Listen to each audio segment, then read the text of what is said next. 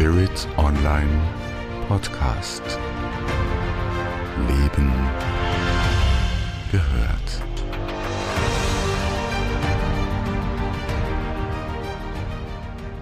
Wir sprechen von Paralleluniversen, von Filterblasen, von Echoblasen, von abgeschotteten Communities, von Rebellen, von X-Bürgern, von Umstürzlern und von Friedensbewegten. Es ist ein ziemliches Durcheinander in diesem Umbruch und gleichzeitig ist nichts normaler als dieses scheinbare Durcheinander, denn Altes löst sich auf und Neues zeigt sich bereits an dieser Bruchkante zwischen Zeitaltern. Doch diese Bruchkante ist kein Moment, sondern sie zieht sich über viele Jahre, Jahrhunderte. Und äh, wen wundert es, wenn wir über mehr als 2500 Jahre Zeitqualität sprechen?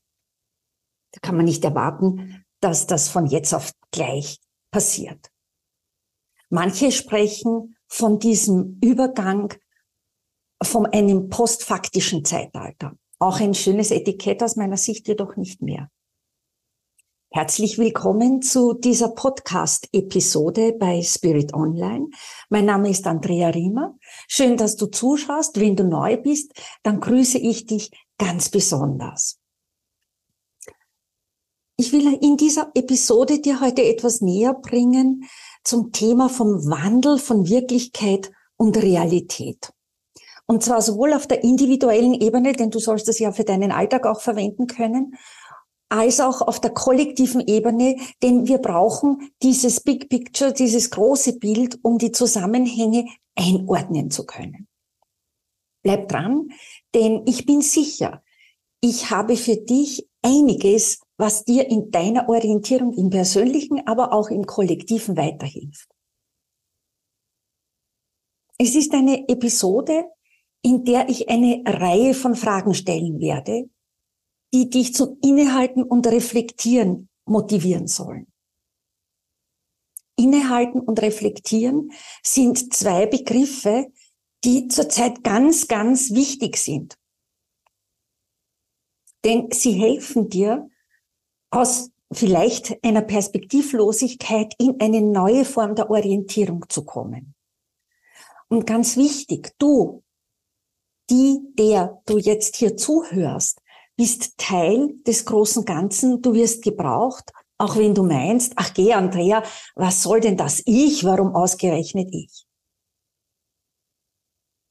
Ich sage dir, du bist ein untrennbarer Teil des großen Ganzen und genau um dieses große Ganze geht's ja auch zurzeit.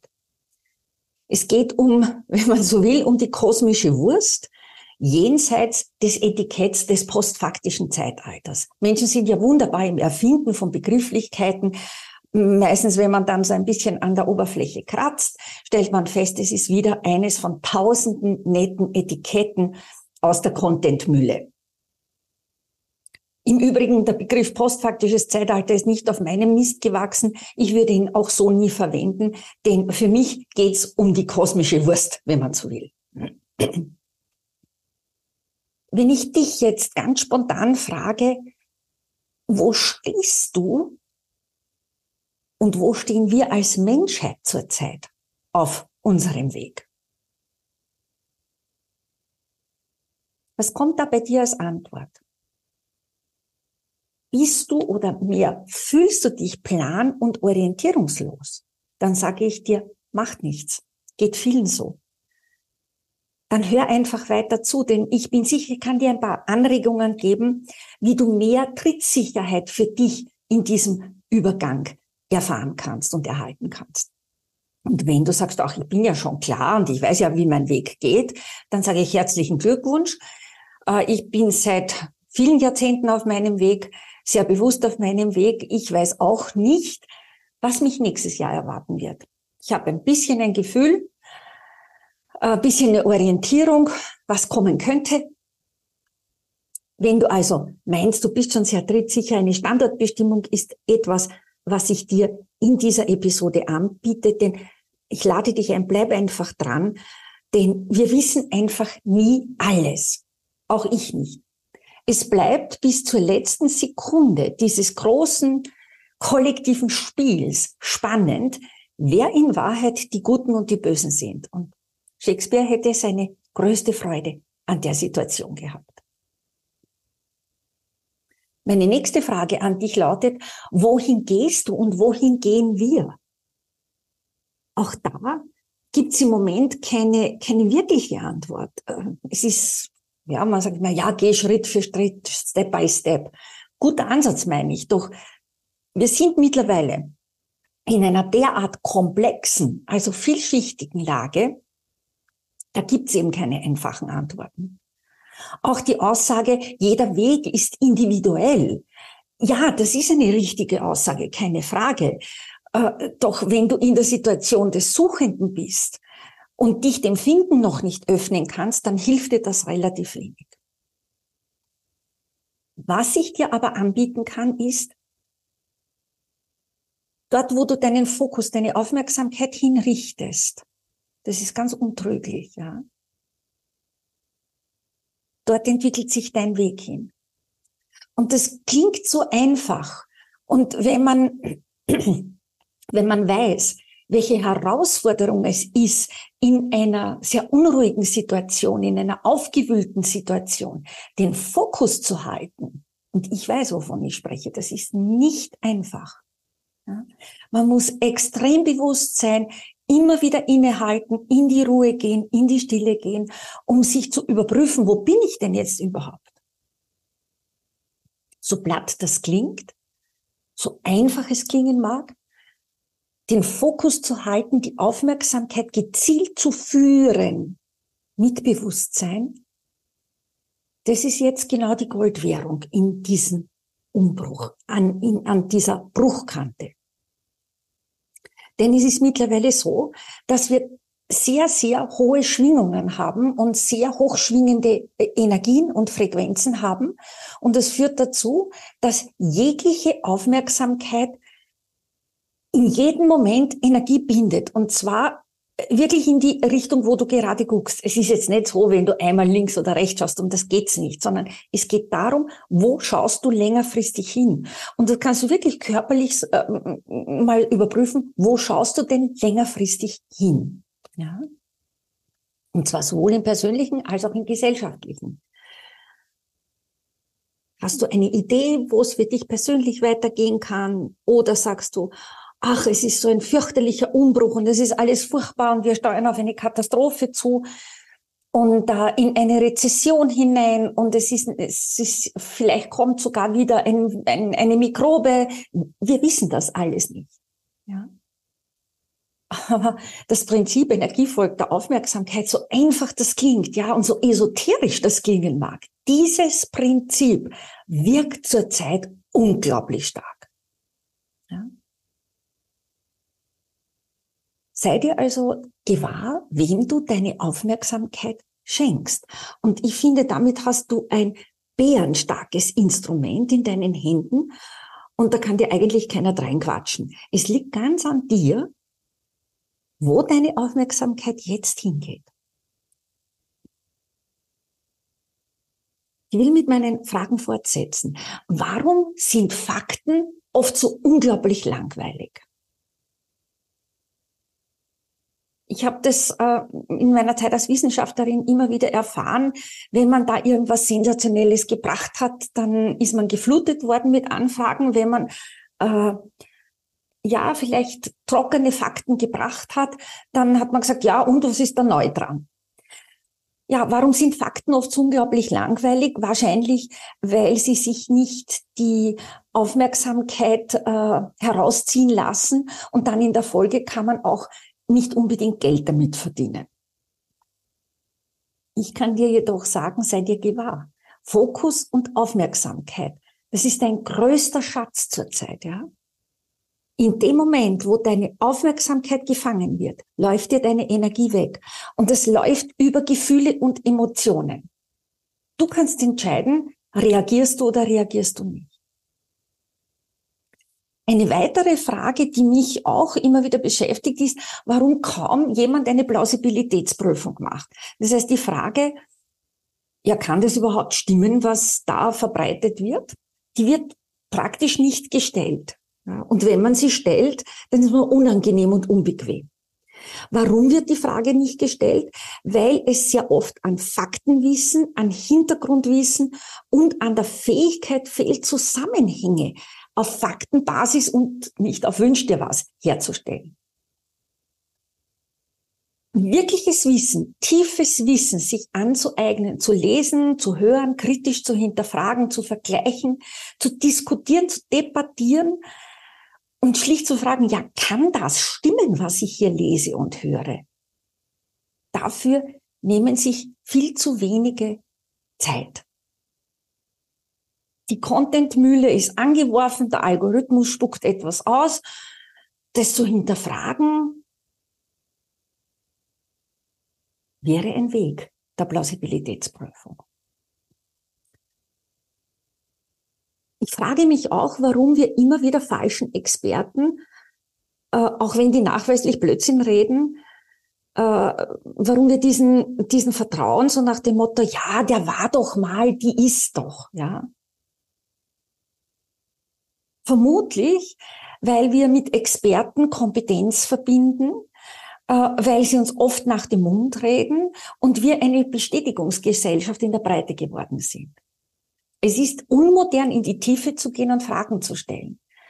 Und was von selbsternannten Experten und Expertinnen oft an Zusammenhängen und Schlussfolgerungen hergestellt wird, ist sehr oft höchste Manipulation in der Polarität. Echte Veränderung ist dabei nicht das Ziel. Es geht um die Bestätigung einer meist Verschwörungstheorie. Das ist viel eher der Fall nicht immer Verschwörungstheorie. Oder? Es geht dann oft um Budgets, um Macht, um Einfluss. Und da holt man sich Experten sozusagen als Feigenblatt. Und die lassen sich auch, weil das Ego dabei sehr schön gestreichelt wird, gerne dafür nutzen und einspannen. Nicht alle, aber doch einige. Und wir konnten das äh, in den diversen Ongoings der letzten Jahre ja sehr gut beobachten. Ich muss da gar keine Beispiele bringen. Ein weiterer Aspekt ist, wo die Grenze von Information Overkill ist. Das heißt, wo wir sagen, wir haben viel zu viel an Information und wir können das nicht mehr auseinandersortieren. Und selbst bei bestem Wissen kann man es qua Masse nicht mehr einordnen. Die Frage für mich lautet, kennst du deine persönliche Stoppgrenze, wo wir genug haben und uns ein eigenes Bild machen können? Es ist eine, eine wichtige Frage.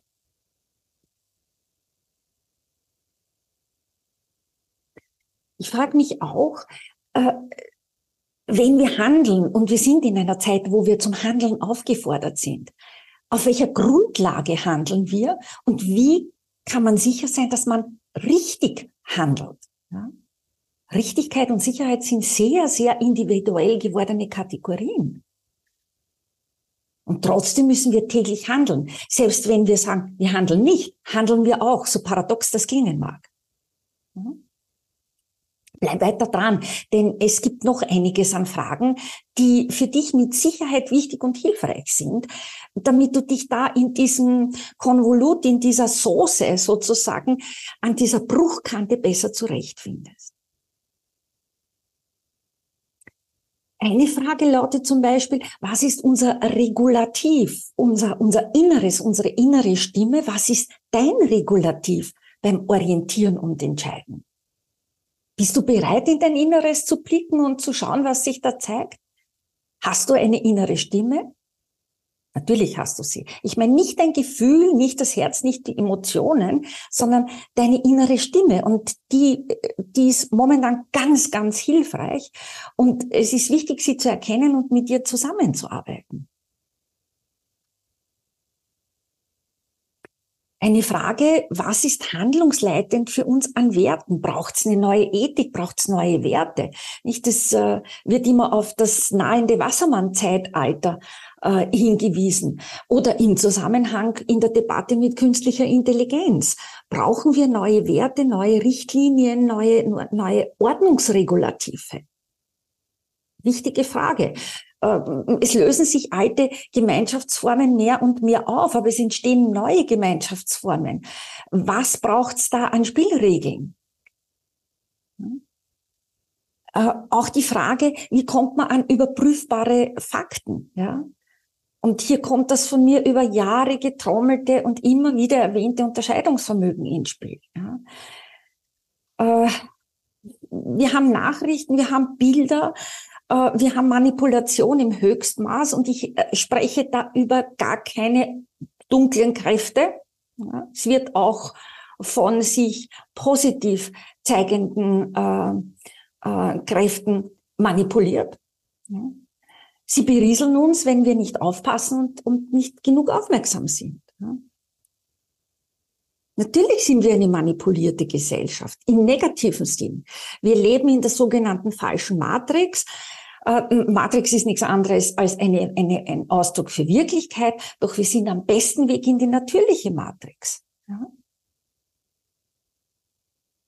Auch die Frage, warum sitzen wir Manipulation über unterschiedliche Kanäle immer wieder auf?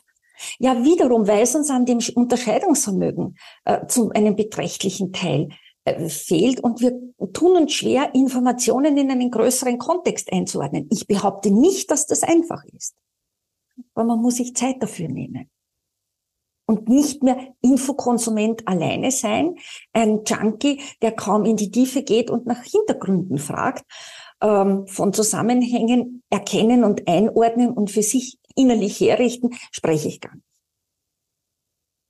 Auch die Frage, welche Rolle Nachrichten und Bilder in der Manipulation von Gesellschaften sprechen, ist eine, eine wichtige Frage. Ich behaupte, dass Bilder, weil wir über das Unterbewusstsein ja primär manipuliert werden, das Unterbewusstsein auf Bilder anspricht und weniger auf Sprache und auf Worte. Auch, aber die Bilder sind das was sozusagen ins Unterbewusstsein hineinsickert. Ähm, äh, wir wissen, dass Bilder als Ansprechmöglichkeit fürs Unterbewusstsein mittlerweile einen weitaus größeren Raum einnehmen als das gesprochene Wort und als Wortnachrichten. Und mit Bildern kann man unglaublich gestalten und manipulieren. Du musst dich immer fragen, was sehe ich da auf dem Bild? Ist es das, was es ist, oder will man dir etwas völlig anderes glauben machen und dich bewusst, äh, unbewusst, natürlich auch bewusst, in eine bestimmte Richtung manipulieren? Propaganda ist eine, eine uralte äh, Maschinerie, nicht? Äh, nach dem Zweiten Weltkrieg gab es die Re-Education und jetzt spricht man vom Infowar. Ja? Und es gibt ja eine ganze Fülle an aktuellen Beispielen, wo die Überprüfung gar nicht möglich ist und wo man sehr schnell den Betrug und der Täuschung aufsitzt und da sind selbst Profis nicht äh, gefeit davor. Es kann passieren. Wir haben ja dann auch noch die Frage nach der Rolle der Empörungsindustrie. Nicht? Es ist viel leichter, sich in der Masse zu empören und Gutmensch zu spielen. Und es ist viel leichter, äh, mit dem Finger auf jemanden zu zeigen, als sich selbst zu hinterfragen und aktiv zu werden. Und Empörung hat ja viel mit Opferhaltung zu tun, aber sehr wenig mit Gestaltung und noch viel weniger mit Kreativität, ja. Das gilt im Übrigen auch für die in den letzten Jahren sehr äh, prominent gewordenen Minderheiten, die meinen, die Mehrheit vor sich hertreiben zu müssen. Ja, also eines meiner Lieblingsthemen ist das Thema Unterscheidungsvermögen. Ich schreibe und spreche darüber ja seit Jahren und ich werde auch nicht aufhören, die Bedeutung des Unterscheidungsvermögens zu betonen und dich zu motivieren, äh, es zu kultivieren und zu pflegen. Denn es ist ein ganz wesentlicher Teil der Lebensversicherung an dieser jahrelang sich ziehenden Bruchkante zwischen Zeitaltern. Ich habe das schon gesagt, äh, äh, Unterscheidungsvermögen quasi zu generieren und aufzubauen, ist ein zeitaufwendiger Prozess und da tun wir uns schwer. Wir tun uns schwer, in die Tiefe zu gehen, äh, dran zu bleiben, die Disziplin und die Hingabe zu haben, Wissen zu erwerben, Wissen abzuwägen, äh, zu vergleichen, in Frage zu stellen, weiter zu vertiefen. Ähm, weil da müssten wir ja unseren eigenen Standpunkt hinterfragen. Und das ist unbequem. Vielleicht stellt man fest, mm, dass das, was bislang äh, immer ganz wunderbar äh, funktioniert hat, jetzt nicht mehr funktioniert. Und äh, es ist ein Muster, das eingefahren ist und es ist bequemer, selbst wenn es schmerzt, als tiefe, echte Veränderung. Daher plagen wir uns, plagen sich viele im Bereich Unterscheidungsvermögen. Weil da müsste man ja auch seinen Standpunkt entwickeln, ja, seinen eigenen Standpunkt. Und da muss man sich laufend selber hinterfragen, laufend reflektieren, abwägen und überprüfen. Und es erfordert Ressourcen, insbesondere Zeit. Und das muss man auch im Tagesablauf einplanen. Und äh, man muss auch akzeptieren, dass der eigene Standpunkt nie in Stein gemeißelt ist, sondern etwas ist, das sich durchaus von Zeit zu Zeit verändern kann. Ja. Und der eigene Standpunkt hat eine gewisse Fundierung, hat ein Wertegerüst. Ja. Doch er ist wandlungsfähig, kein Fähnchen im Wind, aber es ist eine Offenheit da, den Kurs nachzujustieren und bei Bedarf auch durchaus mal eine grundlegende Kursänderung vorzunehmen. Das heißt, den eigenen Standpunkt zu entwickeln, das ist ein dauerhafter Prozess. Es ist ein Prozess der Bewusstseinserweiterung, der Wissenserweiterung und der Fähigkeit, hinter den Schleier zu blicken und zu erkennen, was sich in Wahrheit abspielt.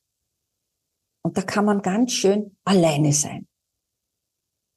Auch das muss man aushalten lernen. Wir wissen, dass Realität das eine ist, Wirklichkeit, also das, was auf einen wirkt, mitunter etwas ganz anderes ist. Nicht? Wenn du dir eine Situation anschaust, können, kann sich die als Realität darstellen, aber als völlig unterschiedliche Wirklichkeit bei zwei auf sie schauenden Personen sich darstellen. Aus welchen Gründen auch immer. Womit, womit muss man rechnen? Ja, äh, man muss damit rechnen, ich habe das ja schon angedeutet, äh, in der Klarheit alleine zu gehen, zumindest für einige Zeit. Ja, es gibt Gleichgesinnte, die bereit sind, einen zu bereichern und nicht energetisch abzuzocken, aber die sind rar, doch es gibt sie. Und äh, dieses Alleinegehen ergibt sich auch durch diese natürliche Frequenzanhebung. Und man ist schlicht nicht kompatibel mit dem Alten und mit dem anderen. Und ich finde, das ist nicht schlimm, sondern das muss man einfach in die eigene Entwicklung mit einpreisen. Man muss auch niemanden mehr überzeugen, weil darum geht's ja gar nicht mehr. Es geht vielmehr darum, authentisch zu sein, voranzugehen, reflektierend zu sein, ehrlich und wahrhaftig zu sein. Und das ist so eine große Aufgabe. Da bist du mit dir beschäftigt genug, da brauchst du niemanden zu überzeugen, ja. Äh, und missionieren brauchst du da auch niemanden, ja. Das klingt unspektakulär, aber das Spektakuläre und das Drama gehören eben nicht in diese Art der Realität. Die sind anderweitig verortet. Jetzt ist man da sozusagen an dieser Bruchkante, in dieser Schnittstelle als bewusster Mensch drinnen. Wie geht man mit Halbwahrheiten um? Ich habe das ja schon umschrieben. Es ist einfach ein dauernder Prozess, ein dauerhafter Prozess. Äh, und der zeigt sich in einer laufenden Bewusstseinserweiterung. Zum Abschluss noch einen Punkt. Ich höre immer wieder und lese immer wieder, ja, man muss Grenzen setzen. Ich meine, das ist aber meine Meinung, das musst du, kannst du ganz anders sehen, du musst das jetzt nicht annehmen, aber ich möchte eine, eine, eine, eine Beobachtung mit dir teilen. Grenzen setzen heißt für mich, ich bleibe auf der gleichen Ebene. Das heißt, ich bleibe letztlich auch in einer Form von Polarität. Ich finde es viel praktischer und einfacher, weil äh, das habe ich selber in der Hand, meine Frequenz anzuheben. Da gibt's tausende Übungen, wie du das machen kannst. Du weißt das ganz, ganz bestimmt. Ja? Also ändere den Fokus und damit gehst du automatisch in eine andere Schwingung hinein. Ja? Äh, und äh, wenn du es ganz spirituell machen möchtest, dann schick lieber ein Licht hinterher. Das mögen Energievampire überhaupt nicht. Ja? Glaub mir, das wirkt hervorragend. Ja? Die sind dann ganz schnell weg und sollten sie wiederkommen, ja, dann überprüfst du einfach deine Eigenfrequenz, erhöhst sie und schickst wieder Freude und Liebe hinterher. Und irgendwann hören die dann auf, weil damit können sie nicht umgehen. Das ist ihnen völlig fremd. Was ich dir empfehle, ist hör dir diese Episode mehrfach an. Vielleicht magst du dir auch Notizen machen. Die Fragen, die ich gestellt habe, die stelle ja nicht nur ich mir, die stellen sich viele bewusste Menschen und da gehörst du natürlich auch dazu. Für mich sind sie zu einer Art Leitlinie mittlerweile geworden. Und äh, vielleicht sind sie für dich sowas ähnliches.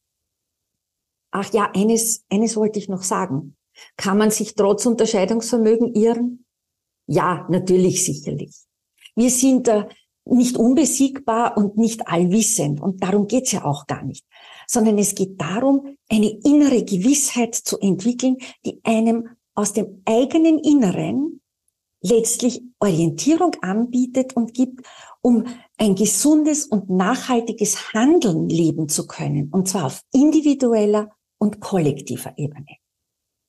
Ich danke dir, dass du zugehört hast, dass du dran geblieben bist bis zum Schluss. Ich bin sicher, du kannst da einiges mitnehmen. Also wie gesagt, hör doch mal die Episode vielleicht nach einiger Zeit dir wieder an. Es ist eine relativ zeitlose Episode, denn diese Bruchkante wird nicht morgen gemeistert sein und vorbei sein. Also da ist schon einiges drinnen, das auch ein bisschen längerfristig wird. Bleib mir gewogen, deine Andrea Riemer.